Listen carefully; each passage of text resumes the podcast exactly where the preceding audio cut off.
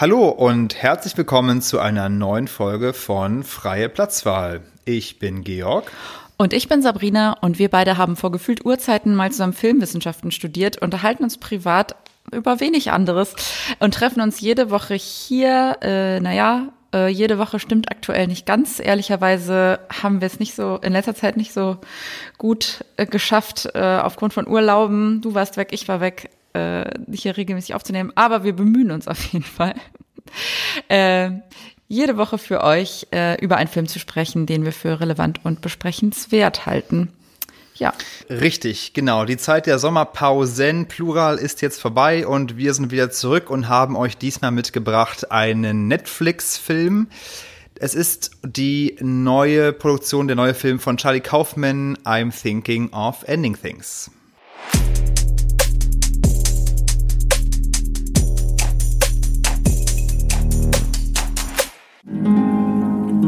Jake, my boyfriend. It's snowing. Winter is coming in. We have a real connection, a rare and intense attachment. I've never experienced anything like it. I'm thinking of ending things. Huh? What? Did you say something? I don't think so. Weird. Ja, genau. I'm Thinking of Ending Things, äh, rausgekommen Anfang September. Und der Trailer, muss ich sagen, hat mich direkt super krass gecatcht. Also ich habe ähm, es wirklich kaum erwarten können. Ich glaube, ich hatte dir auch dann den Trailer direkt geschickt und meinte, wir müssen darüber sprechen. Ähm, vor allem, weil ich dachte, oh, das ist wieder unser Genre. Äh, der Trailer lässt nicht vermuten, dass es sich hier um einen Horrorfilm handelt. Ob das tatsächlich so ist, das werden wir dann ja später noch besprechen. Ähm, jedenfalls hat mich das wahnsinnig interessiert und ähm, neugierig gemacht. Und ja, worum geht's?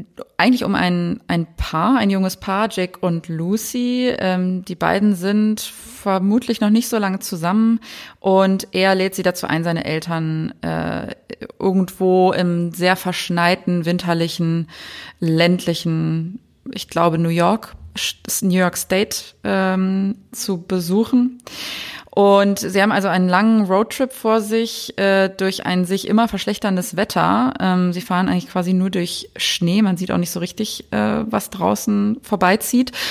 Und äh, die beiden sind äh, so sehr ähm, gebildete, ähm, aber auch ein Stück weit vielleicht so typisch äh, neurotische Millennials, äh, die sehr viel ähm, ja philosophische Unterhaltungen miteinander führen, vollgepackt mit Referenzen, ähm, vollgepackt mit Zitaten auch anderer Autoren und ähm, kommen dann bei den Eltern an. Äh, da passiert dann auch einiges. Die Eltern werden kennengelernt. Viel mehr sage ich an dieser Stelle nicht. Und äh, dann geht es auch wieder zurück. So, das ist eigentlich so ein bisschen die, ähm, das ist so ein bisschen der Plot total runtergebrochen auf die Basics. Und ähm, der Titel kommt daher, dass eben Lucy, die Freundin, schon gleich am Anfang in so einem inneren Monolog, den wir als Zuschauer äh, zu hören bekommen, sagt, dass sie eigentlich die ganze Zeit darüber nachdenkt, ob sie die Beziehung beenden soll.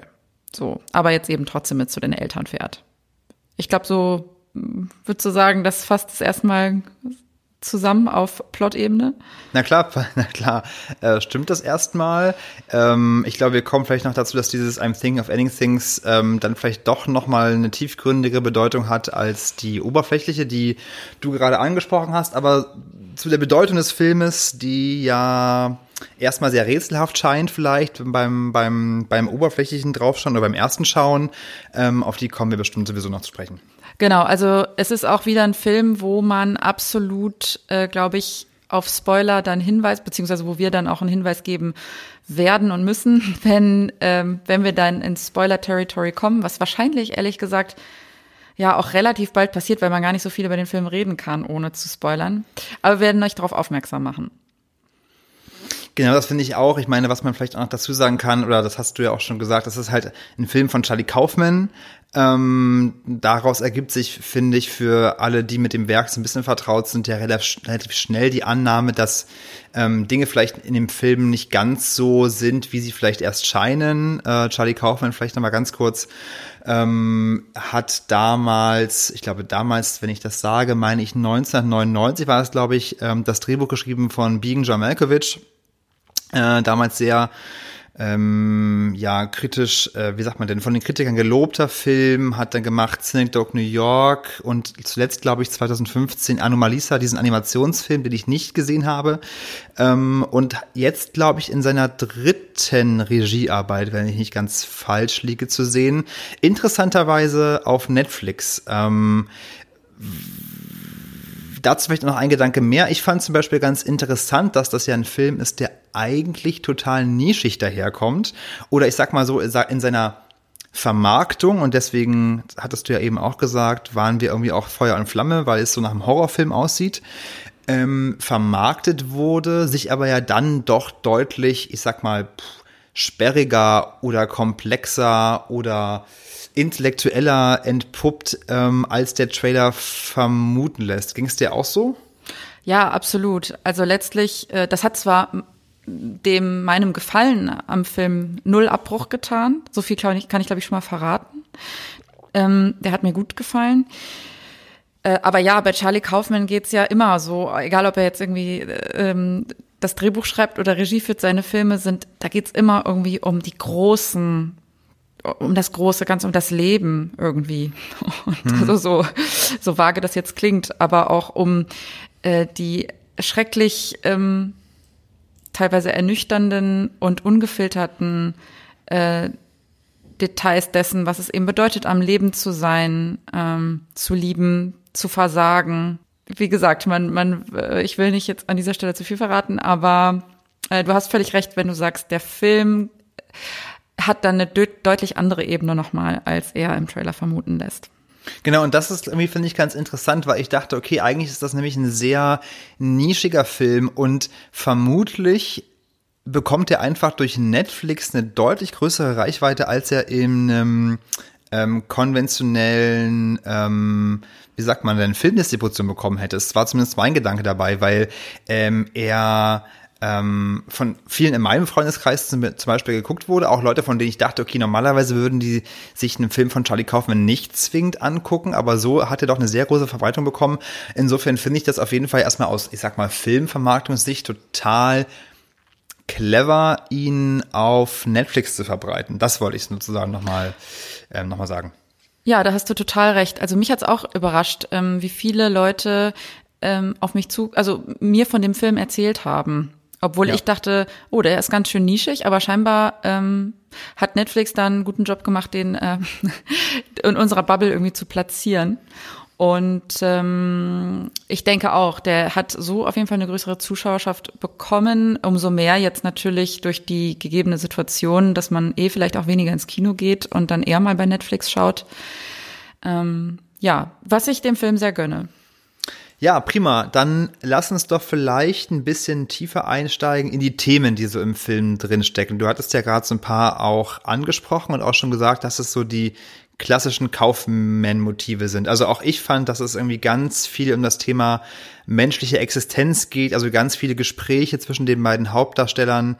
Ähm, übrigens gespielt von Jesse Plemons und Jesse Buckley, glaube ich die ich übrigens, die ich noch nicht kannte. Also von Jesse Plemons bin ich eh ein Riesenfan. Ja. Äh, spätestens, äh, naja, seit Fargo, aber auch man kannte ihn auch aus Breaking Bad in der Nebenrolle. Ähm, der hat vieles gemacht, was so ein bisschen eher Low Profile ist. Also er ist nicht das bekannteste Gesicht Hollywoods, aber wollte ich auch gerade ähm, sagen, immer so ein bisschen unter dem Radar, aber total stark, auch total nuanciert gespielt. Ähm, fand ich auch total beeindruckend. Sowieso, vielleicht nochmal ganz kurzer Nebensatz, es ist ja sowieso der halbe Fargo-Cast äh, irgendwie mit vertreten, das stimmt so nicht, aber stimmt. auch der Vater ähm, spielt in Fargo mit und auch die ganze Atmosphäre hat ja irgendwie auch zum Teil was von Fargo, finde ich. Also daran war ich schon sehr stark ähm, erinnern vielleicht aber auch mehr noch an den äh, Cohen-Film als an die Serie. Genau, aber wieder um auf die Themen zurückzukommen. Es geht also irgendwie um das Thema menschliche Existenz, es geht um das Thema Unzulänglichkeit, um das Thema Scheitern, persönliches Scheitern, Erwartungen der Eltern, scheiternde Beziehungen. Ähm, es gibt irgendwie eine unkonventionelle Erzählweise. Es gibt vielleicht auch einen unzuverlässigen Erzähler. Es geht um das Altern, um den Tod letztlich irgendwie auch. Und mir hat der Film, das habe ich noch gar nicht gesagt, auch wirklich total gut gefallen. Ich habe ihn tatsächlich auch zweimal angeschaut. Ähm, ausnahmsweise, was ich eigentlich vom Anspruch her viel öfter gerne machen würde, auch im Rahmen dieses Podcasts ähm, und hoffentlich vielleicht auch in der Zukunft mehr schaffe. Trotzdem vielleicht an dich die Frage, nun sind das alles sehr spannende Themen, die irgendwie auch sich in mir sehr, in die ich, ich mich sehr wiedergefunden habe und ähm, ein Film, mit dem ich mich wirklich gern befasst habe.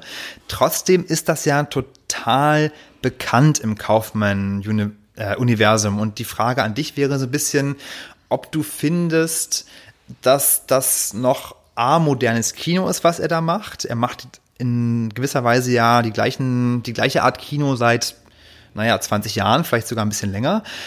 Und die zweite Frage, ob Kaufmann denn seinem eigenen Werk noch irgendwas Neues hinzuzufügen hat an der Stelle.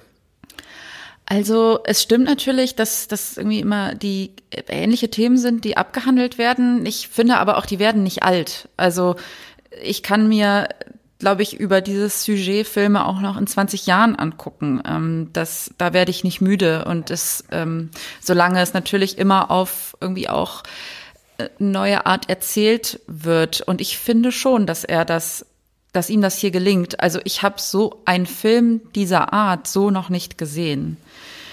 Ähm, ich finde auch gerade gegen Ende hin wird es ja dann teilweise auch wirklich innovativ. Ja, also ich, ich finde nicht, also es wirkt nicht wieder aufgewärmt. Ich finde auch der Film, Film wirkt modern auch in seiner Machart.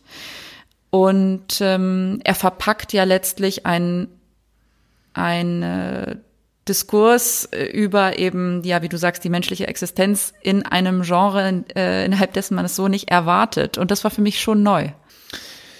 Ja, da hast du recht. Ich glaube, ich würde einen weiten Teil mitgehen. Ich fand, du hast ja vorhin auch von den Referenzen gesprochen, da könnten wir vielleicht auch noch mal ein paar mehr nennen. Ähm, da fand ich ein paar dann vielleicht doch zu platt. Das wäre so eine der kleineren Einschränkungen, die ich machen würde. Zum Beispiel befinden wir uns dann längere Zeit ja im Haus der Eltern von, äh, von Jake und äh, haben dann eben das Erdgeschoss und äh, irgendwann schleichen sich aber so Ungereimtheiten ein, ähm, die sich dann zu einer ganz anderen, ohne das jetzt hier im Detail zu verraten, äh, Wendung drehen im ersten Obergeschoss. Und das hat mich irgendwie so sehr stark an Psycho erinnert ähm, von Hitchcock, was ich im ersten Moment nett fand, im zweiten aber dann vielleicht auch so ein bisschen abgegriffen. Also ich glaube so, das sind so kleinere Probleme, die der Film hat, dass er dann doch irgendwie ähm, teilweise referenziert, sagt man das so? Ist das ein Wort? Bestimmt.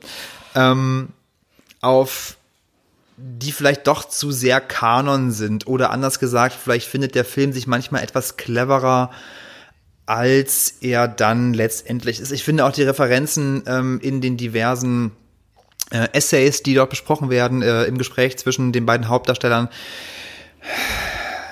Ja, zum Teil sind sie interessant, zum Teil sind sie aber auch so ein bisschen mh, vorhersehbar. Ich weiß nicht, wie es dir da ging. Ja, ich weiß was schon, ich weiß genau, was du meinst und ich kann da auch, glaube ich, nicht so richtig widersprechen, denn das stimmt schon ein Stück weit. Also sie reden irgendwie über David Foster Wallace ähm, und William Wordsworth und ähm, das sind alles so, wie soll ich sagen, man will, ich glaube, man hat schon so ein bisschen den Eindruck, der Film möchte auch zeigen, dass er total reflektiert ist und Genau, also ja, ähm, ja. Also ich glaube, das Genau, krasseste Beispiel übrigens hierzu, ich musste das googeln tatsächlich, weil ich das im Film nicht verstanden hatte. Aber es wird ja Woman Under the Influence von John Cassavetes ähm, auch erwähnt. Mhm. Und es wird aber nicht nur der Film erwähnt, sondern es wird, und also viel mehr Meta geht fast gar nicht, es wird eine negative Kritik, die wohl recht ähm, bekannt ist, also mir war sie nicht bekannt, deswegen musste ich es googeln, ähm, eine, re eine negative Kritik zu diesem Film, äh, zu diesem älteren Film, wird quasi wörtlich zitiert. Und so fungiert so auf diese Art fast wie eine Art ähm, sozusagen Vorwegnehmen und unmöglich machen der Kritik an I'm Thinking of Ending Things selber, denn das ist Kritik, die man an dem ja. Film selbst auch wieder üben könnte. Lustigerweise, also ich hatte den Gedanken zwar nicht, aber ich finde genau, das sind ja auch diese, ähm, das sind ja diese Me Mechanismen, dass sich der Film dadurch ja in gewisser Weise irgendwie auch so unangreifbar macht. Ne? Also das ist so eine, das ist wie so eine Art, wie so eine Art Schutzmechanismus, der eingebaut ist, um zu sagen zu können, na ja, aber es ist ja gar nicht so und so und deswegen kann man ja den Film nicht dafür kritisieren etc. Ja, und ich glaube, auf eine gewisse Weise ist es auf jeden Fall auch, also man merkt, dass Charlie Kaufman gerne zur Schau stellt, dass er belesen ist und das sozusagen qua Darstellung ähm, ähm, äh, von, von, von Schauspielern, äh, die eben dann die, die, die Gedanken, die in seinem Kopf sind, austragen ähm, lässt. Das ist schon, das ist schon so ein bisschen narzisstisch. Das muss man, glaube ich, sagen. Das ist auch bei Charlie Kaufman nicht neu. Das war auch in anderen Filmen so. Ich habe es nur auch hier wieder dann teilweise gemerkt, dass es halt mich teilweise total fasziniert hat, dieses, diese, diesen, diese Diskussion und diesen, diesen, diesen Zwiegesprächen äh, zuzuhören, zuzuschauen. Und auf der anderen, anderen Seite dachte ich auch mehrfach, naja, ach mein Gott, ja, jetzt gibt's halt noch ein Essay, was gerade mal irgendwie zitiert werden muss, mit irgendeinem Gedanken, der irgendwie auch wieder darauf äh, referenziert, wie der Film selber funktioniert, etc. Mhm. Ja. Das stimmt. Es ist sowieso ja sehr viel eine, ein Kommentar auf Filme. Also, ne, auf der, also es gibt ja auch ein, ein Film im Film. Ähm, es gibt dann Szenen, am Anfang versteht man auch ja gar nicht, was da eigentlich los ist wenn dann plötzlich eine Szene in einem Café, ähm, das ist also passiert, die äh, glaube ich, also die ist ja für den Film selber geschrieben worden. Lustigerweise steht dann aber im Abspann, also wenn der Film im Film zu Ende geht und der Abspann läuft von diesem Film im Film, dann steht also ein Film von Robert Zemeckis ist. Mhm, genau. Ne? Also ja. äh, großer Regisseur von, äh, was hat er gemacht? Forrest Gump. Ähm, und viele an, viel anderes Großes. Ähm, ja, also auch witzigerweise, das habe ich dann auch tatsächlich danach noch recherchiert, weil mich interessiert hat, warum stand da jetzt Robert Zemeckis? Und das war, glaube ich, einfach so eine, ähm, so ein bisschen so eine random Wahl, gar nicht von Charlie Kaufman selber, sondern, glaube ich, von dem, ich weiß nicht, Cutter oder wie auch immer, der das dann einfach so einfach irgendwas reingeschrieben hat und dann fand es ähm, Robert, ähm, Robert Zemeckis sage ich jetzt schon, Charlie Kaufman selber so witzig, dass er es dann drin gelassen hat. Aber halt auch wieder eine Referenz auf einen großen Filmemacher, ähm, grundsätzlich auf irgendwie ja Popkultur oder Kultur im Allgemeinen. Äh, da gibt's wie gesagt noch ganz, ganz viele andere Beispiele, ob es irgendwie auch Musicals sind, die ja am laufenden Band ähm, Erwähnung finden. Eine ganz zentrale Rolle spielt ja auch das Musical Oklahoma oder ob es irgendwie auch so ein Diskurs ist, ähm, wie äh, über das Lied Baby It's Cold Outside, dieses ähm, Weihnachtslied, was ja letztlich, also es ist ein Diskurs über das, über das Lied, aber auch eigentlich dann auf einer höheren Ebene darüber, ähm, ob man Kunst vom aus der Zeit losgelöst sozusagen trennen trennen kann. Also ähm, ne, die, denn das Lied ist ja eigentlich so ein bisschen problematisch aus heutiger Sicht, äh, eher äh, also der Mann äh, versucht die Frau dazu zu kriegen, irgendwie zu bleiben. Sie sagt aber, sie will eigentlich gehen. Ähm, er sagt äh, an einer Stelle auch, dass sie irgendwas in den Drink gemacht hat. Also man denkt so, äh, ist das irgendwie eigentlich Rape Culture, die hier ähm, so äh, propagiert mm, wird genau, in diesem ja. Lied? Und das hat irgendwie in den, ich weiß nicht, wo aus den 40er Jahren, 30er Jahren später ist das Lied, ich weiß nicht genau, aber so damals war das halt irgendwie okay und ähm, charmant, so flirt, so zu flirten. Heutzutage würde man sagen, geht gar nicht. Also da werden dann auch solche sozusagen Diskussionen mh, mm, ausgetragen innerhalb dieses Films. Also ich glaube, dass der ganze Themenkomplex ähm, Referenzialität, Selbstreferenzialität, Metaebene, Zitatebene ist jetzt ähm, eigentlich zur Genüge besprochen und beschrieben. Ist aber auch wichtig, glaube ich, wenn man äh, wenn man über den Film spricht. Aber jetzt bewegen wir uns langsam aber sicher auf den Spoiler-Teil zu. Ich glaube, wir kommen jetzt nicht mehr umhin, äh, da nicht auch ähm, Dinge zu verraten, wenn wir tiefer in die Analyse einsteigen. Äh, also seid gewarnt, wenn ihr nicht wissen wollt ähm, oder wenn ihr noch überrascht werden wollt, wenn ihr den Film schaut. Ähm, genau, also vielleicht steige ich mal mit der Frage ein, was dir denn am besten gefallen hat. Georg, gab es da irgendwie eine Szene oder mh, mm, ein Element im Film, was dich besonders überzeugt hat?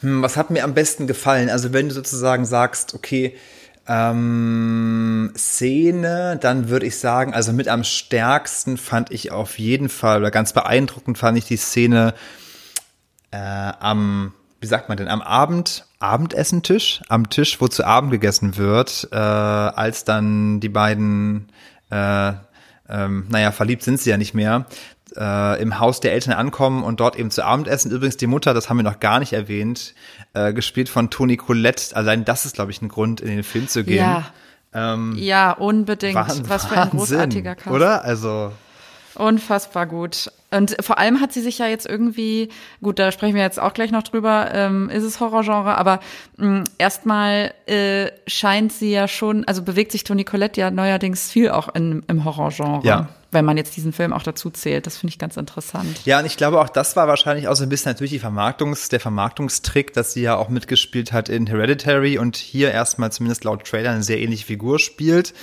Ähm, ich glaube, jetzt haben wir es schon dreimal angesprochen und jetzt kann man auch auflösen. Natürlich ist es letztlich kein Horrorfilm und ich würde sogar sagen auch kein besonders gruseliger Film. Zumindest macht der Film ab ähm, wahrscheinlich Minute 20 dann so eine Abbiegung, die in eine deutlich an oder vielleicht auch 30 in eine deutlich andere Richtung geht. Er spielt aber sehr clever mit diesen Horrorfilmmotiven und ich glaube allein das hat mir total gut gefallen. Also es gibt dann Ja, wobei ich dir widersprechen würde. Also gruselig ist der allemal. Ich finde, darin liegt nämlich auch die Stärke. Also ich fand den durchgehend creepy und absolut angsteinflößend, obwohl ich, wie du sagst, ähm, irgendwann versteht man, der Film geht eigentlich in eine andere Richtung und trotzdem, auch wenn sozusagen die Schreckmomente ausbleiben, die Jumpscares und ich weiß nicht, die, die Horrorszenarien, die man sich ausmalt, wenn man da so äh, ängstlich unter der Bettdecke liegt, ähm, auch wenn die ausbleiben, ist es trotzdem, ähm, er, er ist trotzdem sehr, zumindest sozusagen beunruhigend. Also Leute, die, die nicht gerne Horrorfilme gucken, die werden jetzt wahrscheinlich auch den Film nicht so gerne gucken, weil ungruselig ist er nicht. Naja, gut, also wir können ja, wir sind ja auch, wir sind ja zwei Personen, wir dürfen ja auch verschiedene Meinungen haben. Tatsächlich Nein. würde ich nämlich tatsächlich sagen, der Film ist nicht, ich würde dabei bleiben, dass der Film nicht gruselig ist. Ich würde total mitgehen bei, er ist, ähm, er ist unangenehm zu gucken, er ist irgendwie auch verstörend, das allemal, aber ich glaube, er war mir dann ähm, auf eine Weise zu zu Meta oder zu sehr Kopfgeburt an, äh, nachdem ich so ein bisschen eine Idee davon bekommen hatte, worum es im Film eigentlich geht, was eigentlich erzählt wird und was wir eigentlich sehen, als dass ich mich dann noch gruseln konnte. Aber was ich sagen wollte, ist, dass ich finde, dass dieser Film, und dann hast du vielleicht auch doch recht, ist es ein Film, der möglicherweise Leute, die nicht gerne in Horrorfilme gehen oder sich nicht gerne ähm, bei Filmen gruseln, deswegen auch ihn doch nicht gerne angucken werden wollen dass er mit diesen Motiven eben sehr clever spielt. Also das ganze Setup ist erstmal so, ich finde auch auf der Fahrt alleine, auf der Fahrt durch den Schnee gibt es ja so bestimmte Ungereimtheiten. Ähm, sie kommentiert dann auf der einen Seite, ähm, das, was sie draußen sieht, und dort sieht, sieht sie so eine, so eine Schaukel auf, und fragt sich, warum eine Schaukel mitten im Winter steht. Darauf antwortet er dann sehr lapidar, naja, vielleicht haben die Leute, die eingezogen sind, die Schaukel zuerst hingestellt und tut das so ab, wo man sich denkt, hm, weiß ja irgendwie was? Das ist so die eine, die eine Sache, die ich ganz interessant fand. Die Kamerafahrten sind teilweise so, oder auch die Art, äh, Figuren von unten zu filmen, ist ja auch so ein ganz klassischer Horror, Horrorfilm-Trick, ähm, um letztlich sozusagen diese, diese Machtposition irgendwie zu verstärken. Oder auch, ich meine, ganz klasse irgendwie auch der Keller. Ne? Also es gibt diesen Keller, wenn wir jetzt sagen, wir dürfen jetzt auch spoilern, es gibt den Keller. Ähm, den sieht sie auch sofort, als sie ins Haus kommt und dort stellt sie fest, dass an dem Keller so Kratzspuren dran sind und der, die Kellertür auch so notdürftig mit Klebeband zugeklebt wurde und fragt, was dann dahinter wäre. Und Jake stellt sich in den Weg und sagt so nervös lächelnd, äh, lachend, nee, dahinter ist nix und naja, du weißt ja, wie Keller sind. Und das wirkt alles sehr, sehr verdächtig und letztlich ist zwar was im Keller, aber irgendwie stellt sich der Keller ja heraus als letztlich relativ normaler Keller. Ähm, und diese Auflösung oder sage mal sozusagen das ins Nichts laufen lassen von bestimmten Horrorfilmmotiven, das hat mir schon irgendwie sehr viel Spaß gemacht. Total. Noch eine andere Szene übrigens ähm, ist, also klassische, würde ich sagen, Horrorfilmszene ist, wo sie im Wohnzimmer stehen, auf die Eltern warten und sich dann ähm, Lucy umschaut und dieses Bild vom ähm, von, vom jungen Jake findet an der Wand, dann aber sich selber darin erkennt. Was eigentlich ein klassisches Horrorelement ist, so, oh Gott, hier ist alles ganz anders, als, äh, als es scheint, was ist hier los? Ähm, es deutet dann aber auf letztlich etwas, etwas ganz anderes hin, nämlich auf das, naja, wir haben jetzt so oft gesagt, das, was eigentlich im Film passiert. Wir müssen, glaube ich, einfach auch mal sagen, was eigentlich sozusagen passiert. Was ist es Was denn eigentlich? ist es denn eigentlich, Sabrina? Sag es doch. Naja, also eigentlich ist es ja so, dass ähm, das, was alles so beunruhigend, beunruhigend wirkt, ähm, was einen so orientierungslos äh, macht, nämlich dass Dinge irgendwie nicht richtig zusammenpassen, dass man teilweise in der Zeit springt, was man ja an den Eltern sieht. Also dass die Mutter und der Vater mal viel älter, mal viel jünger sind ähm, innerhalb derselben Szene, also ohne, ne? Ähm, das ähm, ist letztlich alles ähm, darauf zurückzuführen, dass es sich hier nicht um, also eigentlich um die Gedanken von jemandem handelt, der ähm, dessen Leben zu Ende geht und der sich vermutlich eigentlich auch selber das Leben nehmen will. Also I'm thinking of ending things, wo man ja am Anfang denkt, das bezieht sich auf äh, das Mädchen oder die junge Frau, die die Beziehung beenden will, äh, bezieht sich dann eigentlich auf einen gescheiterten, auf eine gescheiterte Persönlichkeit, nämlich äh, Jake selber, der sozusagen ins Alter gekommen, ähm, einsam vermutlich auch, ähm, sich entscheidet ähm, äh, zu sterben und äh, dessen sozusagen Gedankenstrom das eigentlich ist, den wir da sehen. Und man kennt das ja auch, wenn ähm, das so ein bisschen vielleicht wie auch wie beim Träumen oder wenn da wenn man irgendwie sowas Revue passieren lässt. Ähm, das sind dann irgendwie Fetzen von verschiedenen Erinnerungen, aber auch vielleicht von Wünschen, also Dingen, die nie so passiert sind, aber auch Ängsten ähm, die dann alle so zusammengesetzt werden und deswegen springt er da auch in der Zeit und sieht dann mal, wie irgendwie die Eltern jung sind, dann mal, wie die, wie er schon bei der Mutter irgendwie am Sterbebett äh, sitzt.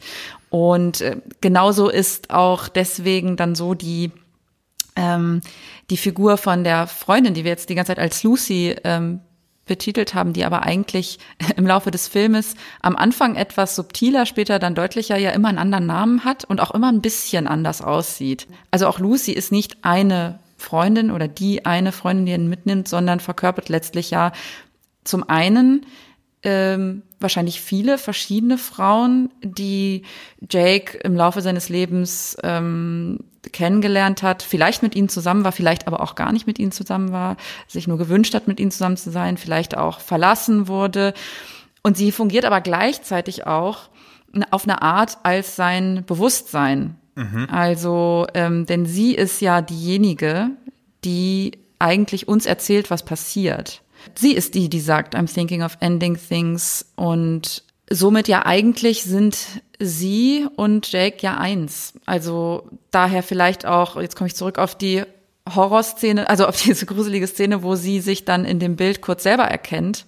Ähm, sie sieht sich in Jake, also das ist eigentlich ein Hinweis darauf, ähm, Lucy gibt es so gar nicht, sondern das ist eigentlich eine Art vielleicht Externalisierung irgendwie seines eigenen Bewusstseins. Genau, ja, na, beziehungsweise sozusagen vielleicht irgendwie sozusagen auch wie, wie so zwei Teile seines Bewusstseins. Jake sozusagen als die eine Seite und Lucy als die andere. Ich glaube, sie sagt im Film auch irgendwann mal diesen Satz, ich weiß gar nicht mehr, wo ich mich befinde, wo höre ich auf, wo fängt Jake an oder so ähnlich auf jeden Fall. Ähm, das ist ja auch genau das, was du beschreibst.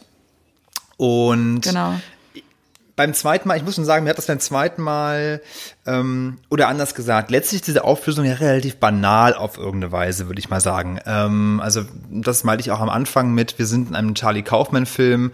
Es ist wahrscheinlich sogar, wenn man das Werk von ihm einigermaßen kennt, ich kenne es auch nur so halb gut, kann ich schon auch dazu sagen, dann sollte man wahrscheinlich aber sogar annehmen, dass alles, was wir sehen, letztlich eine Kopfgeburt ist äh, von einer Figur, vielleicht auch letztlich der Kopf von Charlie Kaufman, Fragezeichen.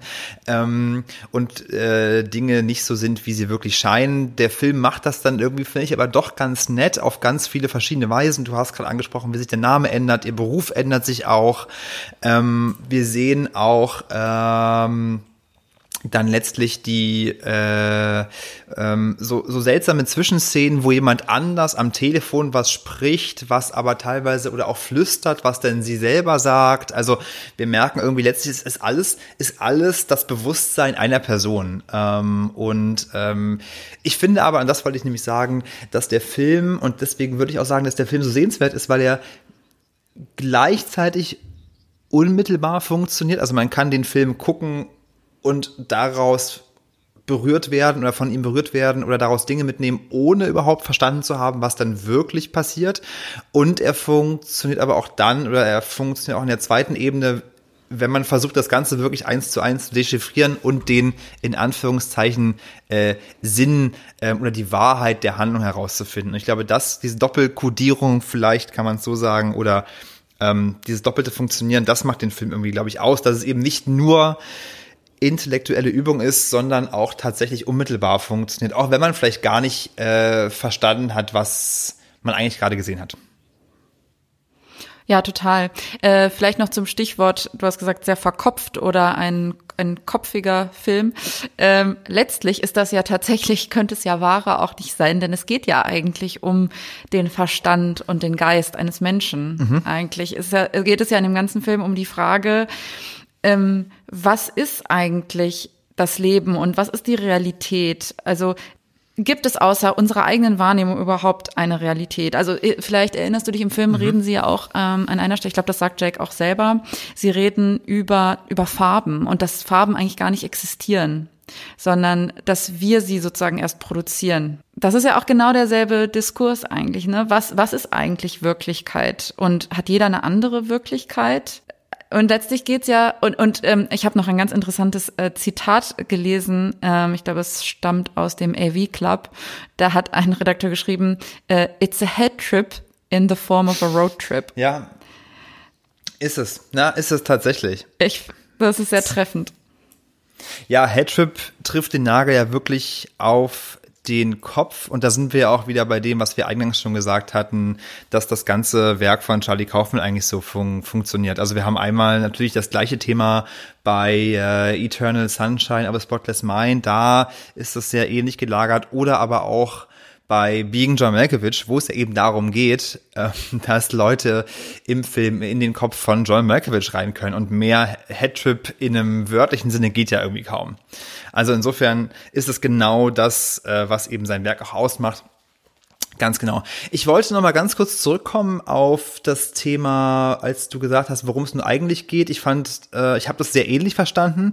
Ein Unterschied vielleicht aber zu dir war, dass es mir so ging, dass ich es so verstanden habe, dass es die die, die, die Psyche oder die Gedanken eines Mannes sind, der sich ja umbringt, der aber einsam ist und eigentlich sozusagen sich ausmalt, wie es wäre, vielleicht mit einer Frau gewesen zu sein.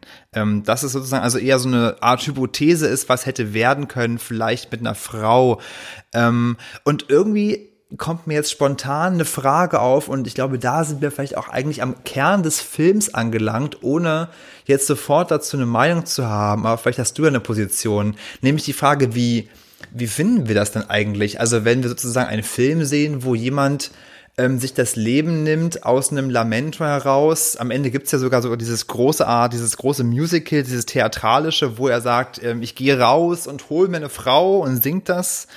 Ähm, wie ist denn das zu bewerten? Was ist denn das für eine Haltung zum, zum Leben irgendwie? Also irgendwie diese Frage stellt sich irgendwie mir total gerade. Hm. Okay, das sind jetzt eigentlich zwei Fragen gewesen, aber grundsätzlich würde ich sagen, das Thema Frauen und Liebe und Beziehung mhm. ist ja ein ganz großes hier und offensichtlich ist er da in seinem Leben, also die Hauptfigur Jack, ja nicht so richtig klargekommen damit oder war nicht so richtig erfolgreich damit. Ob das jetzt zu deiner ersten Frage wirklich eine Frau ist, die mit der er mal zusammen war oder ob er da, was er überhaupt für Beziehungen hatte. Ich glaube, das können wir nicht wissen. Ich glaube, das wird auch nee. bewusst offen gelassen. Deswegen sagte ich auch, also ich glaube, Lucy oder Luisa oder wie auch immer sie dann heißt, ist eine Mischung aus ja, vielleicht vergangenen Beziehungen, echten Beziehungen, aber auch Beziehungen, die er nie gehabt hat und ähm, es gibt ja aber auch nicht nur hm. sie, sondern es gibt ja auch noch andere Frauen, die auftauchen, auch neben der Mutter, nämlich zum Beispiel die Mädchen, die er, das haben wir noch gar nicht erwähnt, dazwischen geschnitten, äh, zwischen ja. diese Story, was einen auch am Anfang ganz schön verwirrt, äh, sind ja Szenen äh, eines Hausmeisters einer Highschool, der schon in die Jahre gekommen ist und äh, wo wir hinterher irgendwie verstehen nach und nach, das ist Jake wohl selber. Ähm, und der sieht, glaube ich, auch diese Mädchen ähm, in der Schule, also es sind Schülerinnen in der Schule, wo er arbeitet. Und die wiederum begegnen ja uns später wieder bei dieser auch wahnsinnig guten, finde ich, aber auch total verstörenden Szene bei diesem ähm, Diner, beziehungsweise wo sie sich dann das, diese, diese Slushies oder dieses Eis kaufen nachts. Das Burr. Ja, genau, das Burr. Das sind, glaube ich, dann auch die beiden, die in diesen diesen typischen amerikanischen Waitress Uniforms äh, mit süßen Klar. Liebchen, äh, ihn dann irgendwie auslachen und wo sich vermuten lässt, äh, wahrscheinlich stehen diese zwei Mädchen jetzt stellvertretend auch für eine Reihe von, ja, vielleicht Hänseleien oder Abweisungen, die er in seinem Leben hat, Mhm. so ähm, hinnehmen müssen. Und Ja, und auch für Jugend auf eine Weise, ne? Also es geht Genau. auch, es dreht sich ja auch viel darum, sozusagen, dass Jugend besser ist als Alter und irgendwie auch so Neid auf die Jugend und irgendwie so eine Art. Ach, ich weiß nicht, und da vielleicht willst du darauf auch hinaus, aber ich denke irgendwie sozusagen, gerade mir kommt das Wort reaktionär irgendwie auch in den Kopf. Ich weiß nicht, Hm. wo deine Gedanken hinführen. Also ich würde gar nicht, ich, mm, ich frage mich, ob sogar nicht der Film fast eine gegenteilige Position, also eine sogar eher progressive Position einnimmt, die nämlich ja, äh, und damit, da komme ich auch noch zu einem Punkt, den ich nämlich gerne besprechen wollte, ist der Film auf eine Art vielleicht auch ein Kommentar auf, äh, was es bedeutet, eine Frau im Patriarchat zu sein. Denn was ja auch hängen bleibt für mich ist, ähm, dass Lucy, sie erkennt, dass es eigentlich keine gute Beziehung ist. Sie erkennt eigentlich, dass Jake auch kein guter Partner ist. Sie hat ja sogar Gedanken zu gehen. Und trotzdem, also trotz dieser Intuition und trotz dieses, dieses Gefühls, ähm, werden, was glaube ich viele Frauen auch irgendwie im, vielleicht im Laufe ihres Lebens haben, ähm, all diese Gefühle und diese Intuition werden außer Kraft gesetzt durch die Sozialisierung von Frauen, äh, die letztlich darauf abzielt, dass, dass man der Rolle als Frau und äh, um der Familie willen, um der Paar, um des der Paarheit willen, um der Ehe willen, um einen Platz in der Gesellschaft einnehmen zu können, dass das sozusagen, dass das alles äh, beiseite geschoben wird und, äh, und unterdrückt wird vielleicht auch dem, dem Wunsch, jemanden zu verlassen und äh, eben äh, ending things. Und das ist ja auf eine Art auch die Tragik äh, einer Frau in einer patriarchalischen Welt.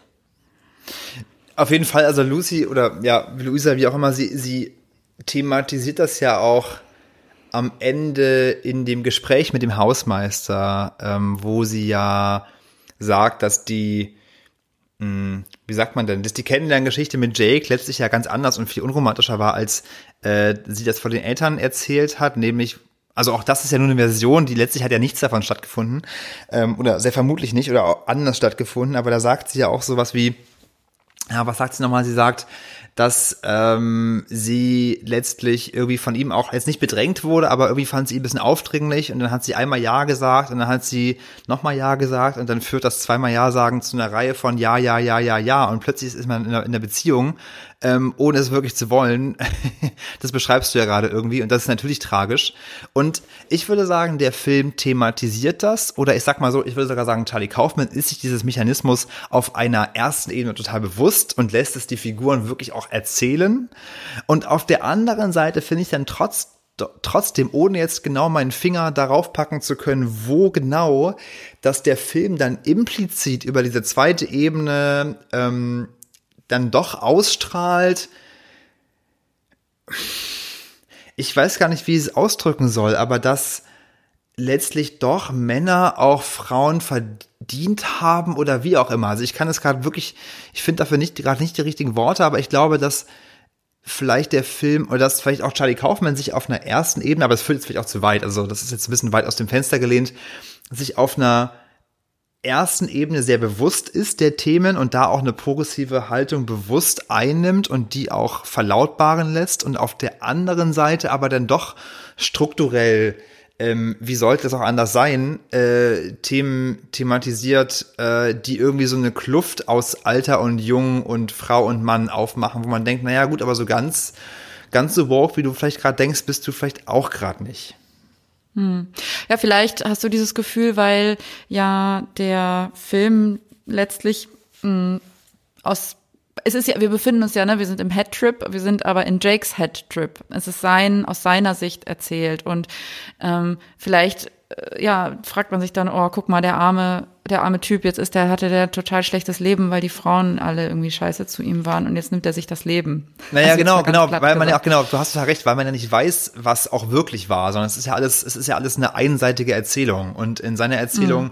ist er irgendwie enttäuscht darüber oder irgendwie ja, ähm, klagt er auch an, dass junge Leute, alte Leute so angucken, wie sie sie angucken. Ähm, also da schwingt ja so ganz viel mit und ich glaube, das ist vielleicht so auch ein bisschen das Problem, oder nicht das Problem, aber natürlich eine ähm, verwehrt so den Blick auf das große Ganze oder auf eine größere Objektivität, obwohl es dir eh nie geben kann, das ist mir schon auch klar.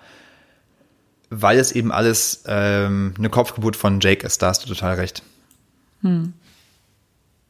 Okay, aber äh, das war, glaube ich, mein letzter Punkt, den ich noch machen wollte. Hast du sonst noch was hinzuzufügen? Nicht so richtig. Ich glaube, ähm, jetzt beim drüber sprechen ist mir auch nochmal klar geworden, dass vermutlich der Film sehr viele, sehr viele mögliche Lesarten anbietet und ähm, das wahrscheinlich auch der Grund ist, weswegen er mir sehr gut gefallen hat, weil er eben so vielschichtig ist, weil er ein zweites Sehen belohnt, ähm, weil er irgendwie auch natürlich letztlich, ähm, ja, und das ist ja auch der Grund, warum ich damals Film mit studiert habe, also sage ich jetzt in Anführungsstrichen, ähm, weil es einfach wahnsinnig Spaß macht, so Filme wieder und wieder zu gucken und nochmal die verschiedenen äh, Chiffren auseinanderzunehmen und nochmal hin und her zu wenden. Und so Filme, die einfach so viele verschiedene Richtungen anbieten, sind einfach toll, die machen Spaß und die gibt es dann nicht so oft. Und da bin ich genau bei deinem Eindruck vom Anfang auch wieder, wo du meintest, naja gut, irgendwie Charlie Kaufman, gleiche Themen hin und her, schön und gut. Ähm, es macht aber einfach Spaß und solche Themen werden nie alt. Und deswegen hat der Film auch, und das wäre sozusagen so mein Schlusswort äh, zu I'm Thinking of Ending Things, ähm, ist genau so sehenswert aufgrund dieser Vielschichtigkeit und weil halt irgendwie er so viel anbietet ähm, und man in alle Richtungen denken kann und es einfach Spaß macht, sich damit zu beschäftigen. Ja, also insofern äh, schaut ihn euch an, äh, wenn ihr es nicht schon getan habt. Ähm, wir sind, der Oktober steht vor der Tür, Spooky Season steht vor der Tür. Äh, der, die perfekte Zeit, Naja. um sich. Was? Ja. ja. Was ist naja? Naja, naja, nur, das war, ach Gott, naja, war nur ein, ich fand ihn ja gar nicht so gut. Ach so, ja, gut. da sind wir wieder bei dem Thema. Also doch, man kann sich den schon sehr gut sozusagen ähm, mit Decke über, halb übers Gesicht gezogen und der Hand in der Chipstüte angucken. Ähm. ähm, ja, aber schaut ihn euch an. So, jetzt Hand in der Chipstüte. Wir haben ähm, die eigentlich unsere Snack-Rubrik noch. Ähm, ich glaube, du bist dran. Äh, hast du was? Weil sonst hätte ich ansonsten was. Aber das kann ich auch nächste Woche präsentieren. Ja, dann mach das doch einfach. Okay, okay, cool. Ähm, also mein Snack sind italienische Tramezzini. Was sind Oh mein Tramezzini? Gott, oh, wow, krass. Ja, also ich kann jetzt schon sagen, richtig gute Empfehlung. Wow.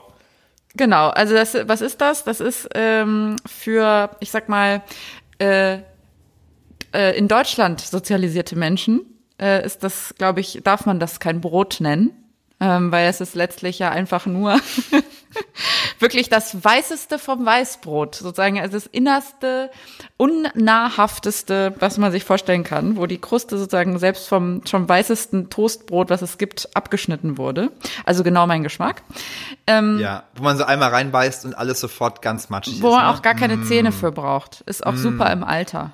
Auch super im Alter, auch super so als alter Mann wie in einem Thinking of Ending Things, genau. Korrekt. Wow. So, aber dann, also das, was so, das so geil macht, man kann einfach so Leftovers, also irgendwie Essen vom Vortag, also jetzt nicht Suppe oder so, aber zum Beispiel, wie in meinem Fall, Anything, really. oder auch einfach nur das Brot. Nee, also man, man nehme, ähm, und in meinem Fall war es eben Kartoffelsalat. So, und es war so ein geiler Kartoffelsalat mit Knoblauch und Olivenöl und auch so grünen italienisch, Bohnen. ne? Ja, es ist äh, ne- auch ein Rezept von meiner Mutter, genau, sie ist ja Italienerin. Ja, ja, ja. Oh mein Gott.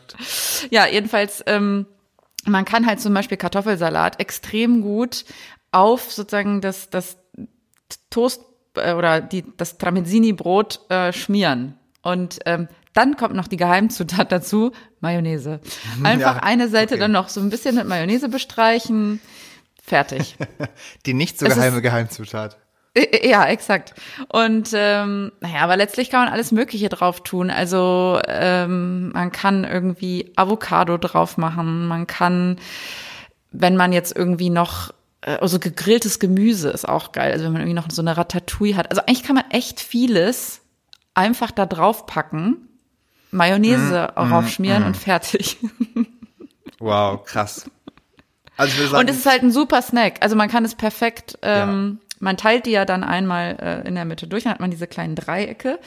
Und äh, die kann man dann schön stapeln auf den Teller Ja. und damit setzt man sich vor den Fernseher. Wow. Und das ist ähm, ein perfekter Filmsnack. Es ist auch ein perfekter äh, so für, für Roadtrips oder so, nee, wenn wir auch schon einfach bei, im, beim Thema. Im Leben einfach der perfekte Snack. Also wirklich. Der perfekte Lebenssnack. Ja, also wirklich. Also ich musste ja mal, mal bei keinem Snack so tun, als würde ich ihn nicht, äh, als würde ich ihn lecker finden. Aber das ist einfach wirklich, also für mich persönlich ist das das Highlight bislang. Also wirklich, wow. Dankeschön dafür. Und jetzt, jetzt kommt noch ein kleines Detail.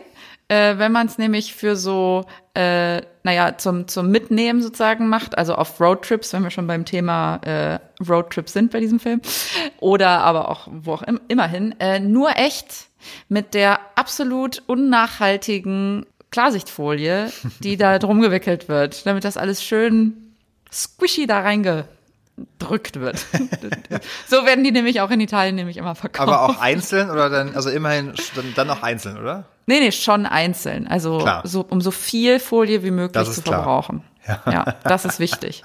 Das ist sehr wichtig. Ja, Ah, Gott. Okay, ich komme jetzt bei dir vorbei und hole mir die Tramezzini ab. Ansonsten sind wir wahrscheinlich einmal durch für heute, oder? ja, hat total Spaß gemacht. Mir auch. Dann sagen wir Tschüss. Ja, tschüss. Bis zum nächsten Mal. Bis zum nächsten Mal. Ciao.